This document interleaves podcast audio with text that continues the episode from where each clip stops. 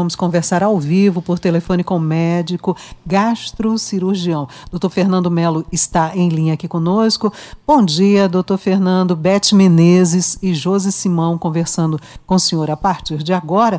E a gente começa justamente perguntando o que é o adenocarcinoma, né, que foi esse tipo de câncer diagnosticado pela, com a cantora Preta Gil. Numa, ele está localizado nela, numa porção do intestino, mas ele pode também afetar outros órgãos, inclusive, não é, doutor? Bom dia. É, muito bom dia, Beth, muito bom dia, Josi. É, prazer estar aqui no Jornal Estadual, é, compartilhando um pouquinho de informação com vocês e com todos os seus ouvintes. É, bom, o adenocarcinoma é um tipo de câncer né, que ele pode atingir qualquer parte do aparelho digestivo. E aí a gente pode falar desde a boca até o final do aparelho digestivo, é, que a gente chama de reto e ânus, então todos esses órgãos, a, a, boca, a garganta, o esôfago, o estômago, os dois intestinos, o intestino fino e o intestino grosso, é, a gente pode ter esse tipo de câncer chamado adenocarcinoma.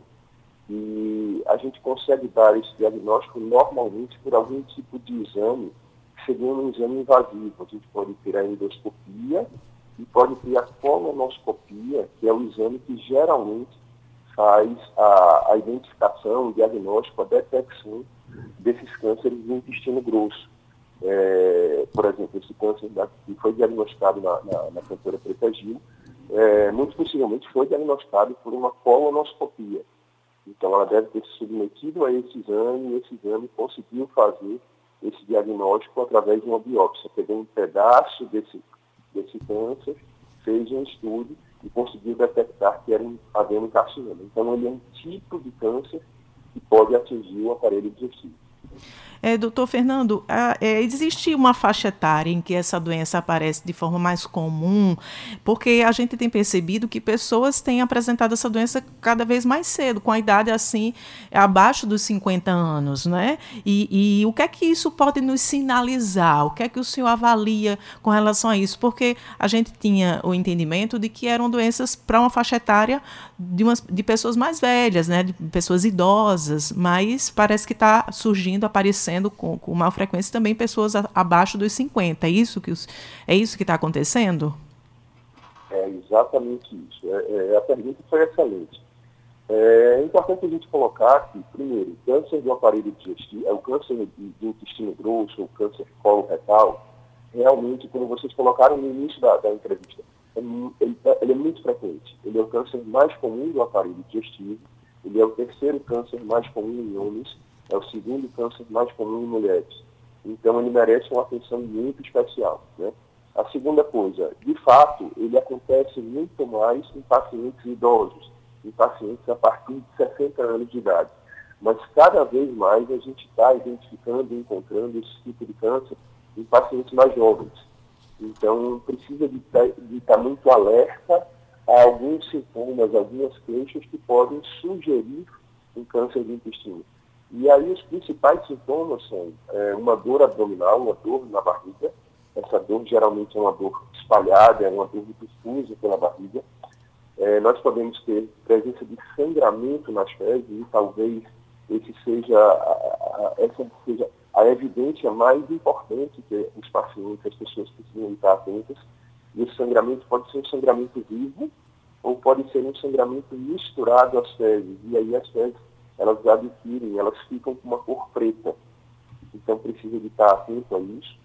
Perda de peso que não consegue ser explicada, então a pessoa que começa a perder peso sem fazer uma dieta, sem fazer um regime, sem fazer atividade física, de repente começa a ter uma perda de peso, isso também é um sinal de alerta.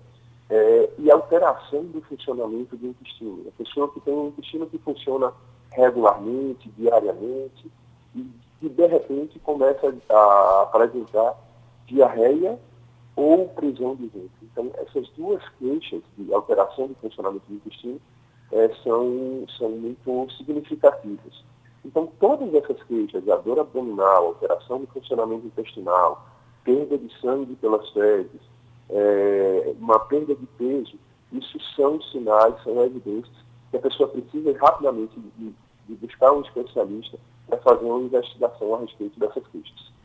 É, doutor Fernando, a gente sabe que alguns tipos de câncer, né, eles, por exemplo, eles não têm uh, uma sintomatologia muito rápida, ela não aparece. Quando aparece é porque a doença já está em desenvolvimento na pessoa. Então, daí a importância de fazer exames regulares, como o senhor falava, né? abaixo dos 45 anos a gente pode fazer a colonoscopia. Mas existem outras formas, por exemplo, da gente prevenir antes de começar a sentir algum sintoma? Hábitos alimentares, a rotina de vida influi também nesse tipo de desenvolvimento de câncer? Sem dúvida, sem dúvida. Existem, é, existem os fatores de risco que a gente conhece e existem os fatores que podem proteger, prevenir o câncer. Então, esses fatores protetores seriam uma alimentação, uma dieta rica em fibras. Então, falando uh, de forma muito resumida, muitas frutas e verduras. Né? Então, se o paciente, se a pessoa, ela regularmente é, faz uma ingestão, ela come bastante frutas, bastante verduras, ela vai estar de alguma forma prevenindo um câncer do intestino. Se é uma pessoa que está fazendo atividade física regularmente, é, e aí a, a, Organização Mundial de Saúde preconiza ou recomenda ah, cerca de 150 minutos de atividade física por semana, ou seja, 30 minutos por dia de uma atividade que faça com que a pessoa possa suar. Isso é uma recomendação bem, bem é, básica, bem geral. Né? É, uma alimentação que seja rica em cálcio, evitar é, a obesidade, e aí é, quando você está fazendo atividade física, você está fazendo isso, evitar álcool, evitar é, o, o, tabagismo, o cigarro, e se por acaso a pessoa tem algum histórico na família de câncer, se a pessoa é, tem alguns sintomas que eu já mencionei para vocês, é importante fazer uma investigação. Do ponto de vista de prevenção, também é importante, como você falou, é fazer um exame chamado colonoscopia a partir dos 45 anos de idade.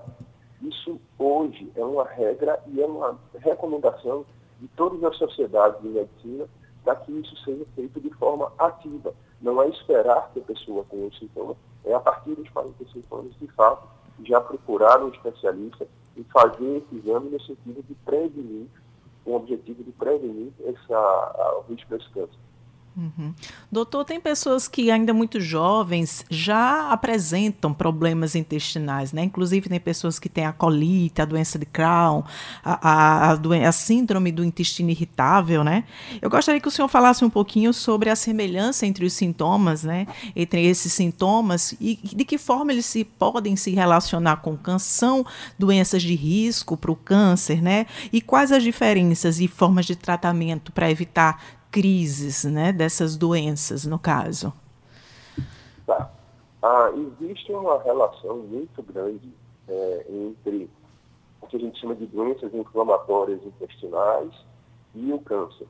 É, as doenças inflamatórias intestinais não são doenças muito comuns, mas são doenças que geralmente as queixas são bastante semelhantes às queixas do câncer do intestino. Então, a diarreia, então uma diarreia persistente ela pode ser uma doença inflamatória intestinal, mas pode ser um câncer.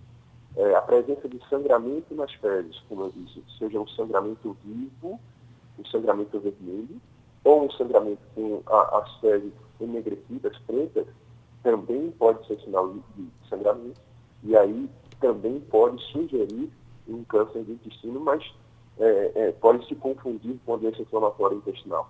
Dores abdominais persistentes também são queixas que é, são comuns. Perda de peso também, é, que possa estar associada com essa diarreia, também pode estar relacionada com câncer do intestino e doenças inflamatórias intestinais.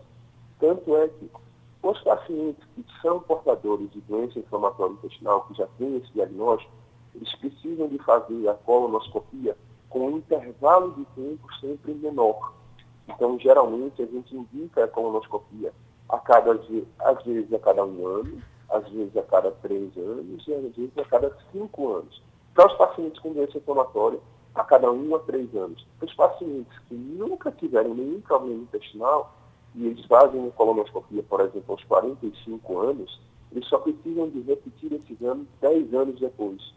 Então, é, para observar essa diferença que existe, os pacientes têm doenças inflamatórias, eles têm um risco muito maior de desenvolver câncer de intestino. 6 horas e 50 minutos, estamos conversando com o médico gastro, cirurgião doutor Fernando Melo. Doutor Fernando, o senhor ainda há pouco chamava a atenção para a questão da hereditariedade, da parte genética, né, uh, na, no acometimento da doença, mas e questões emocionais, elas também estão relacionadas a esse tipo de, de câncer? A gente sabe que para alguns tipos de câncer, é, a questão emocional é quase que um gatilho, né, Josi? Uhum. É, a gente sempre tem a, questão emocional, ela precisa de ser avaliada é, diante de cada paciente. Então, é, eu poderia colocar da seguinte forma: a gente, um paciente que, por exemplo, tem uma queixa de diarreia em todas as situações que ele é submetido a um estresse, a uma ansiedade, a uma preocupação, isso é comum em muitas pessoas, é, precisa de ser investigado se, essa, se essas queixas, se essa diarreia, por exemplo, é de caráter apenas emocional, estritamente emocional, ou se existe alguma doença orgânica por trás. Então, a gente, eu sempre explico que o, o paciente ele precisa de ser avaliado individualmente, né? Cada paciente ele tem uma história, tem uma queixa, precisa de ser avaliado individualmente, ver se essa queixa é uma queixa orgânica, se, por exemplo, essa diarreia é de origem por uma infecção, por uma doença inflamatória, uma inflamação intestinal, por um câncer, ou se é apenas de ordem emocional. Então, não existe um estudo é, médico na, na, na, nossa área que relacione diretamente alterações emocionais no surgimento de câncer de intestino. Não existem estudos nesse sentido. Não foi, é, a gente não tem uma associação direta disso. O fato é, as se a pessoa acha que tem um problema emocional e tem diarreia, precisa de ser investigado para saber se realmente essa diarreia é só de origem emocional, como acontece muito na chamada síndrome do intestino irritável, ou se essa diarreia, por exemplo, é por uma infecção, algum câncer ou alguma outra causa. A, impressão que eu tenho, doutor, o senhor falando, é de que, na verdade, a questão emocional ela pode desencadear algo que já está ali guardadinho, que já é algo que pode estar tá o organismo pode estar tá predisposto, e o emocional é como fosse um, um desencadeador né, daquele problema? Sim, é, é, a gente sempre fala, por exemplo, que o câncer ele é multifatorial. Ah, ele tem vários fatores que podem promover, que podem contribuir para o surgimento dele. E talvez o emocional ele possa ser um desses fatores. Uhum. É muito difícil a gente dizer que o câncer surgiu só porque a pessoa é obesa. É muito difícil dizer que o câncer surgiu só porque a pessoa é um grande fumante. Então, normalmente, a gente vê vários fatores de risco. E aí, talvez, o fator emocional ele possa estar implicado, ele possa ter algum tipo de, de relevância aí, mas é, a gente tem que, tem que investigar o paciente como um todo e tentar identificar quais foram os fatores que é, contribuíram, que fizeram que o paciente desenvolvesse um câncer intestinal. Uhum. Só para a gente finalizar, Beth, é, doutor Fernando, eu queria que o senhor falasse um pouquinho sobre após o diagnóstico do câncer, né? Que como é que a pessoa, é, em que momento, né? Porque a gente sabe que quando uma doença é diagnosticada de forma precoce, ela tem mais chance de cura e o tratamento é, talvez seja até menos agressivo. Mas como é o diagnóstico? O que, que se, o que se faz, né? Como é o tipo de tratamento após o diagnóstico dessa doença, principalmente quando ela é, é diagnosticada diagnosticada mais precocemente. E aí, doutor Fernando, pegando um gancho que eu ia perguntar justamente sobre isso. As chances de cura do adenocarcinoma são tão grandes quanto os de outros tipos de câncer quando ele é descoberto na fase inicial? O câncer do intestino, ele, entre os cânceres do aparelho digestivo, é, ele é um câncer que tem um comportamento é, pouco agressivo, tá? Então, a gente se for feito um diagnóstico muito precoce desse tipo de câncer, as chances de cura são muito grandes. Elas chegam a 92% ou até 96%. Ou seja, praticamente 9 de cada 10 pacientes eles vão se curar desde que esse câncer seja diagnosticado precocemente. Tá? Agora, a, é importante falar que o paciente que tem esse tipo de câncer, ele pode ser submetido a vários tipos de tratamento. Um tratamento que pode ser feito, por exemplo, só pela colonoscopia, Muita gente é, é, acha que a colonoscopia é somente um exame, mas a, a, a colonoscopia pode ser uma ferramenta de tratamento também no câncer do intestino. O paciente pode ser submetido a um tratamento com cirurgia, essa cirurgia pode ser uma cirurgia aberta, uma cirurgia por videolaparoscopia ou por via robótica. Então, existem tratamentos cirúrgicos onde a gente tira parte do intestino, às vezes o intestino grosso como um todo. Eu tenho um caso na família, meu pai fez a retirada de todo o intestino grosso e tem uma sobrevida mais de, de mais de 25 anos. Ele teve esse câncer há mais de 25 anos. Então, eu acho que talvez seja uma das provas mais é, importantes para mim de que esse é um câncer realmente curado. E existem também os tratamentos associados à cirurgia, ou que podem vir antes ou após a cirurgia, que é a quimioterapia e tratamento com radioterapia de acordo com a localização desse tumor e com o estágio desse tumor. Uhum. Doutor é, Fernando Melo, muito obrigada pela disponibilidade em conversar com a gente hoje aqui no Jornal Estadual. Muito obrigada pela sua participação, pela disponibilidade. Agradecemos demais e até uma próxima oportunidade. Por nada, eu fico à disposição e eu que agradeço o convite e poder estar contribuindo com a população para poder passar algumas informações que a gente é, vive no dia a dia.